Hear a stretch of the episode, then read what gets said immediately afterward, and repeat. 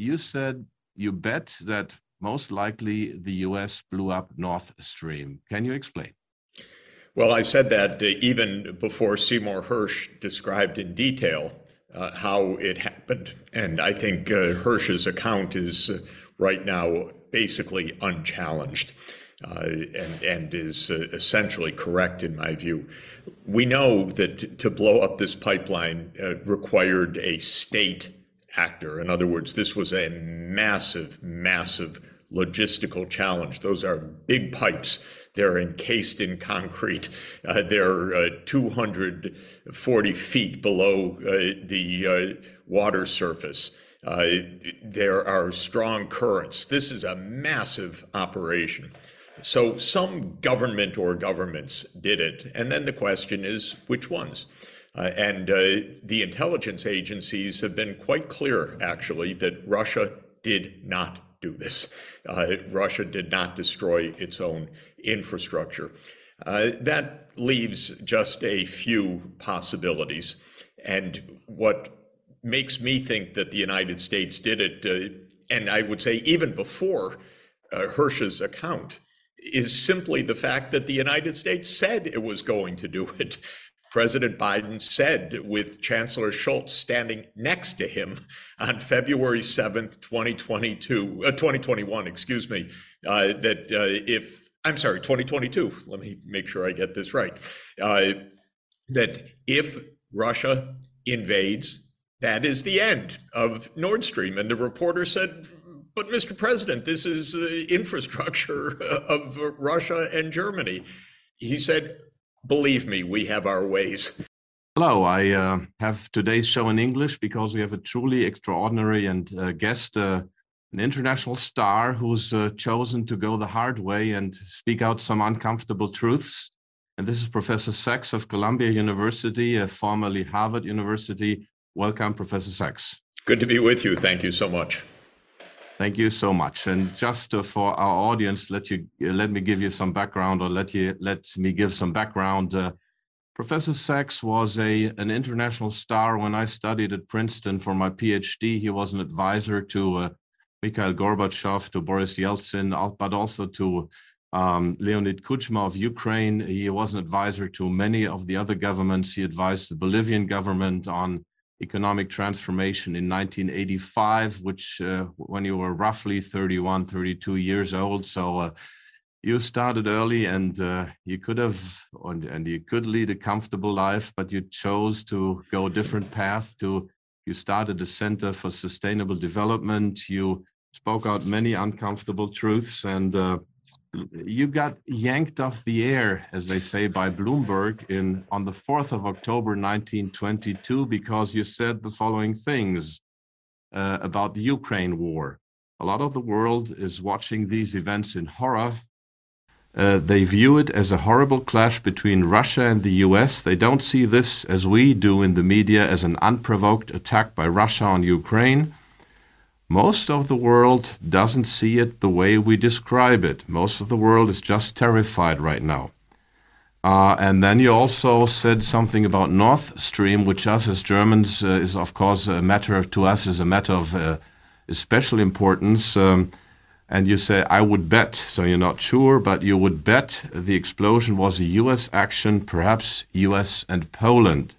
And it's worth to note that you advised Solidarność, the Polish uh, anti-communist uh, uh, labor union, and also the Polish government on its transition plan, and you were awarded with one of the highest honors in Poland, the Commander's Cross of the Order of Merit. So you have Poland's highest government honors, and you also hold an honorary doctorate from Krakow University in Poland. So um, you said you bet that most likely the US blew up North Stream. Can you explain? Well, I said that uh, even before Seymour Hersh described in detail uh, how it happened. And I think uh, Hersh's account is uh, right now basically unchallenged. Uh, and, and is uh, essentially correct in my view. We know that to blow up this pipeline required a state actor. In other words, this was a massive, massive logistical challenge. Those are big pipes. They're encased in concrete. Uh, they're uh, 240 feet below uh, the uh, water surface. Uh, there are strong currents. This is a massive operation. So some government or governments did it. And then the question is which ones?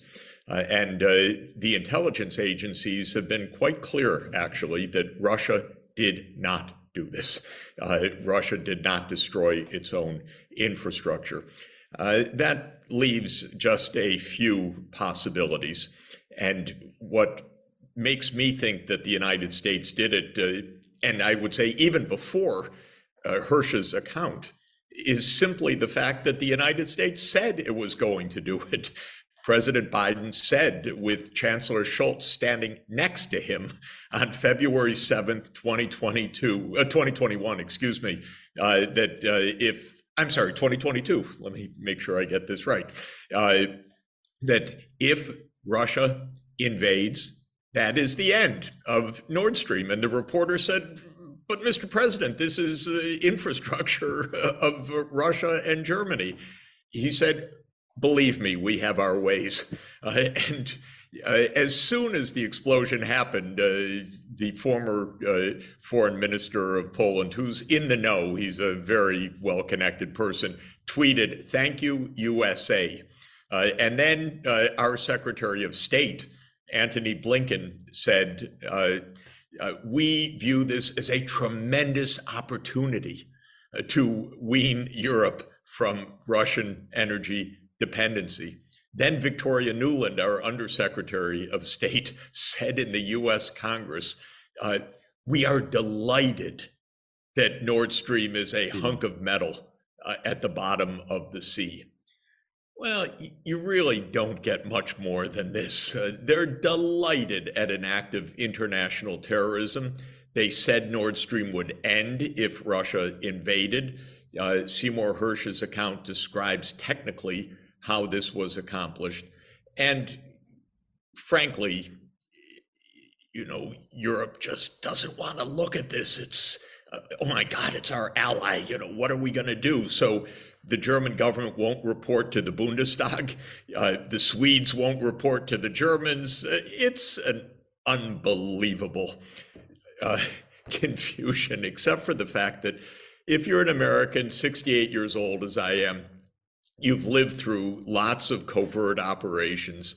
This is normal for the United States. This is not exceptional. That's maybe what's hard for people in Germany or people in Sweden or uh, people in other places to get their head around. If you're an American, well, duh, th- this is what Americans do. This is what uh, covert operations are. We've been doing this for decades. And so I think it's you know, someone could come along with the with another story, but frankly, I'd be very well. There is another story. There, there, there is another story, and uh, of course that popped up a few weeks ago. But uh, to color this, I've lived in the U.S. for ten years, and I became a naturalized citizen in the early 2000. So I'm, I have dual citizenship and I pay, pay, dear taxes for it. So I know this. But in Germany, people have uh, basically this, this idealistic view of, of foreign policy and they basically don't see covert operations and, and basically they follow the US mainstream media view quite quite clearly and quite, quite straightforwardly. And there's lots of, uh, or very little uh, contradiction. And so we do have another explanation uh, right now than shortly after Chancellor Scholz went to the US, there was a story in all of the German mainstream media that was a sailing yacht with about five people on it that blew up the Nord Stream pipelines. And this ran on mainstream media. What do you say to this? It, it worries me that uh, the uh, U.S. government can't come up with a, a, better cover story than this ridiculous one. Uh, even uh, the Swedish government has has laughed and uh, said uh, this is an, an action by, by a state, uh, not by uh, six people on a boat. Th- this is ridiculous, frankly. And it would be interesting to know what uh, President Biden and Chancellor Scholz discussed privately when they didn't have a single aide around, didn't do a press conference. and then this story appeared the next day. again, frankly, this is so typical, except I would say that the cover stories are getting more and more ludicrous. Nobody believes this story. Uh, it was, of course, repeated in, in a few mainstream places, but that's a game. That's not a, a real story. You know, it's it's important for people to understand. Let me let me give you a, uh, another point. A, a top journalist of one of our top newspapers that basically pointed that the Russians did it uh, at the beginning said to me privately when I met him just afterwards, I said, You know, uh, I think the US did this. He said, Of course the US did this. Of course the US did this. Who else?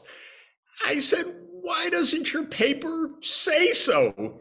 And he said, Well, the, the editor's not so interested in that. Uh, and uh, I said, You know, it's really disappointing for me because a long time ago when I was young, you know, your paper ran the Pentagon Papers uh, about the lies in Vietnam. It ran the Watergate exposés. He said, "Oh, that paper is so dead and gone." You know, we're we're in a game. Unfortunately, I think a lot of people don't understand it. Uh, but if you've been around U.S. foreign policy, as I have for decades, it's transparent. It's not even hard to decipher. That's why it didn't take me long to reach this conclusion. Then came Seymour Hersh with all the details because he has disgruntled people inside the intelligence community who are very unhappy about this, telling him very interesting things. They, they don't tell me, but they tell him. But it wasn't hard to decipher this. This is not a, such a complicated case. It looks pretty clear, but if all the media go the other way, it's uh, still difficult for ordinary people, for people who are not in the know, to to believe uh, the opposite point. Although it looks quite logical if you if you see how countries operate. And you said, uh, and you wrote a, a, piece, and you wrote books on U.S. foreign policy, and you wrote a recent piece this April 13th where you said. Um, that you completely agree with uh, Emmanuel Macron that he spoke the truth when he said that the European Union, though an ally of the US, does not want to be a vassal of the US. And uh, you said that is the truth. And um, you also speak of a strategy of US dominance, which includes economic warfare and dependency of, of allies, so to say, if, in my own words, that uh, Ambassador Robert Blackwill lined out. And the, Joe Biden is basically following this uh, playbook uh, word by word. So uh, how is this U.S. strategy of dominance? You also, I mean, I, I should um, insert, uh, agreed with uh, Donald Trump when he said uh, the U.S. should withdraw from Syria pretty soon. Um, and um, as we both know, Syri uh, the U.S. is basically illegally occupying Syri Syria's oil fields. So, I mean, it's a perfectly reasonable statement to make, but it's quite, quite um, un uh, exceptional for a president to make such a statement. So, what are your thoughts on these issues?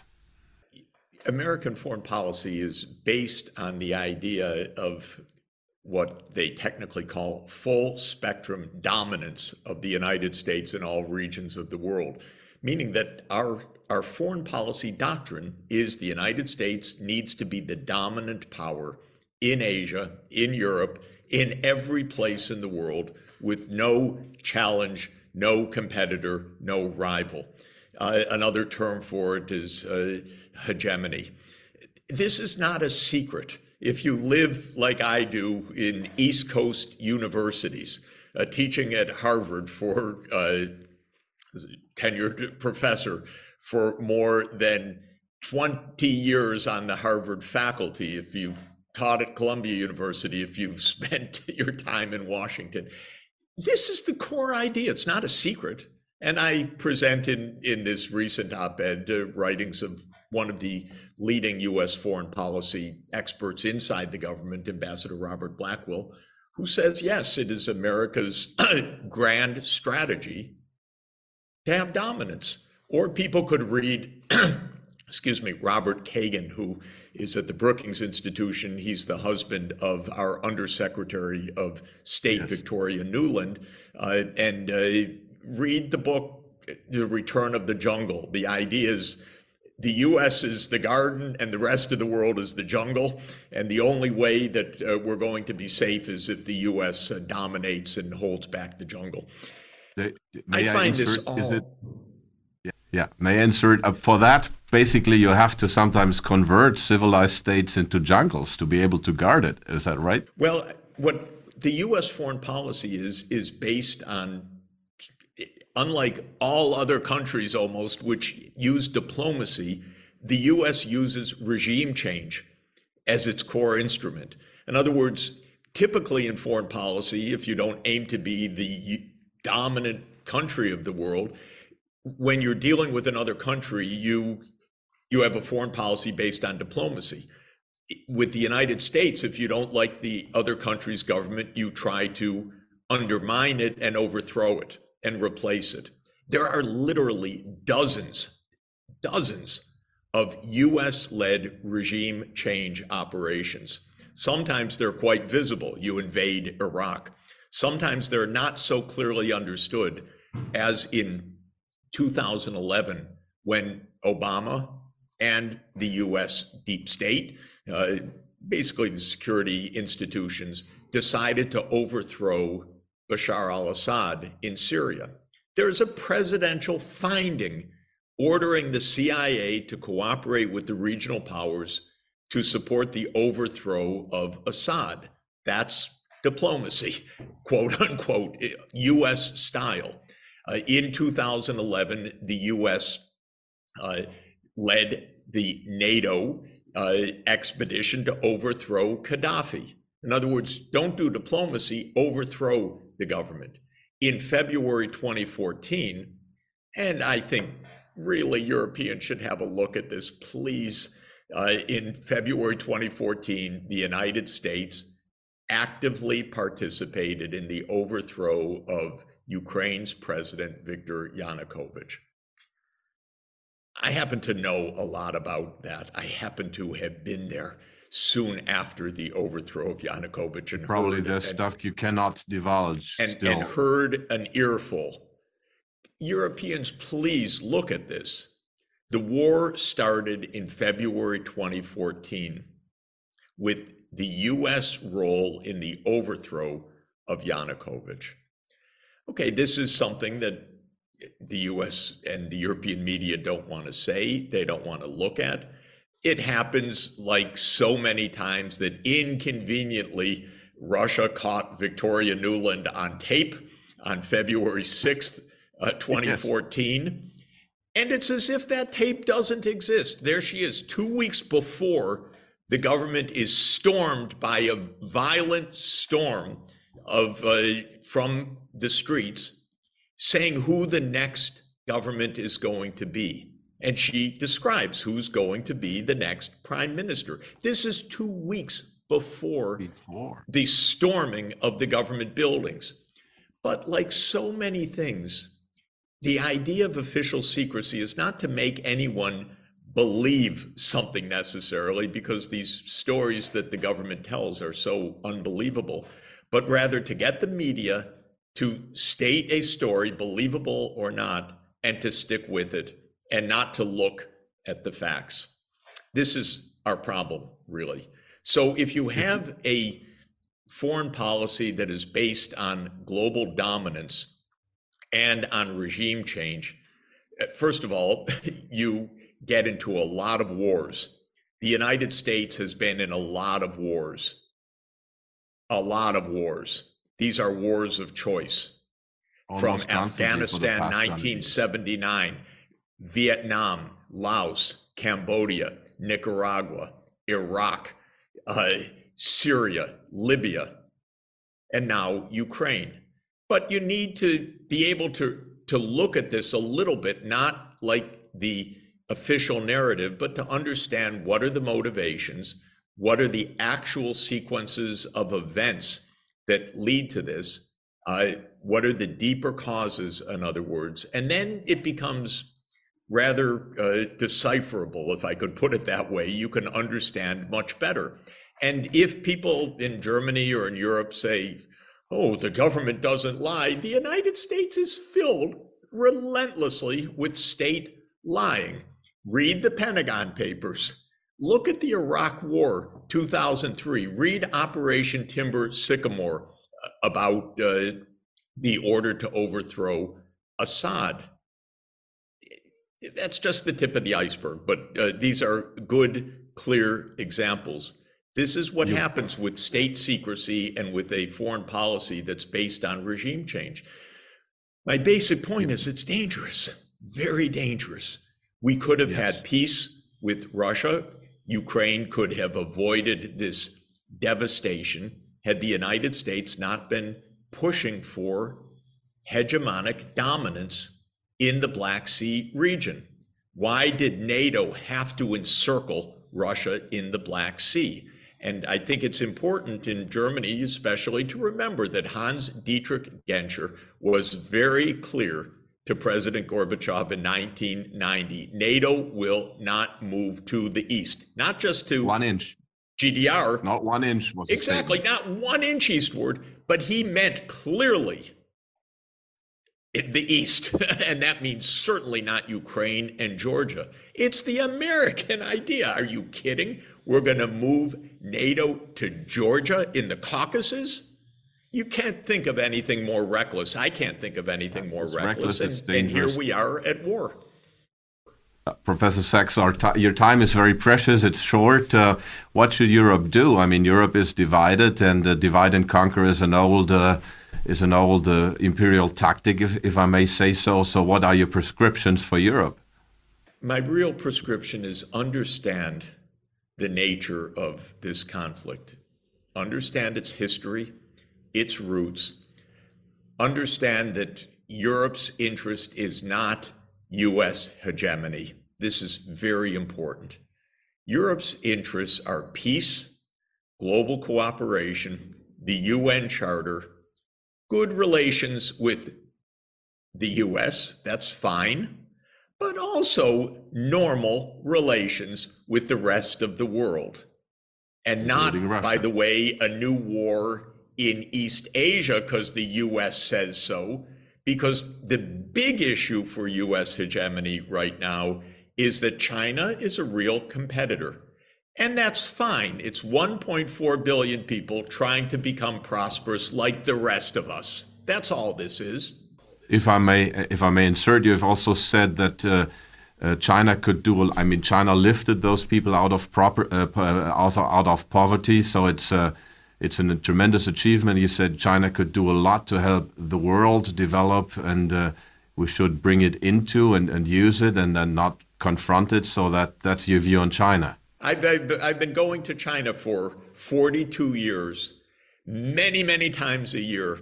I have students who are senior officials. I have friends. I have colleagues. Uh, I have watched China go from an impoverished country to a place of prosperity and a place of opportunity and a place of innovation. And I say, wonderful. Isn't that wonderful that after a century in which China was invaded by Britain. The Opium Wars, by, invaded, by the way, to force China to become addicted to British opium, invaded by other European powers, invaded by Japan, reduced to poverty, that China has recovered. Let's be friends. Come on, this isn't so hard. We don't need American hegemony, we need cooperation. We need peace. We need solving problems like climate change. We don't need the drumbeats of war everywhere. And Europe, of all places, should understand this. We're working on it so that Europe understands. These are these are great final words. But let me uh, add one final question, Professor Sachs. I mean, you've been advisor to to presidents, to prime ministers, to the UN Secretary General, to three successive Secretary Generals. So you could have chosen a different path. You could have been a little less outspoken, or I mean, uh, live a life in comfort. Now you're getting a lot of, let's say, of course, contradiction from the mainstream media. So that is quite, quite a rough place to be in. What what uh, made you choose this path um, and speak out so openly? Because it takes courage, and it takes courage. Um, um, the higher you rise, uh, the more courage it takes. So, um, what makes you uh, speak about matters so openly and so frankly and, and uh, speak your mind? I want peace. I have grandchildren. I want peace. I, I don't want hegemony. I don't want conflict. I don't want nuclear war. I want peace. And we can have peace if we're honest and if we're honest with each other and mutually respectful. So that's that's my basic idea that we should respect each other, we should tell the truth, we should stop the propaganda, and we should find the way to peace. Professor Sachs, thank you so much, and uh, we're delighted to ha have had you here. And uh, this um, this will make a difference. And please keep on doing your work. Thank you so much. Really a pleasure to be with you. I really appreciate it.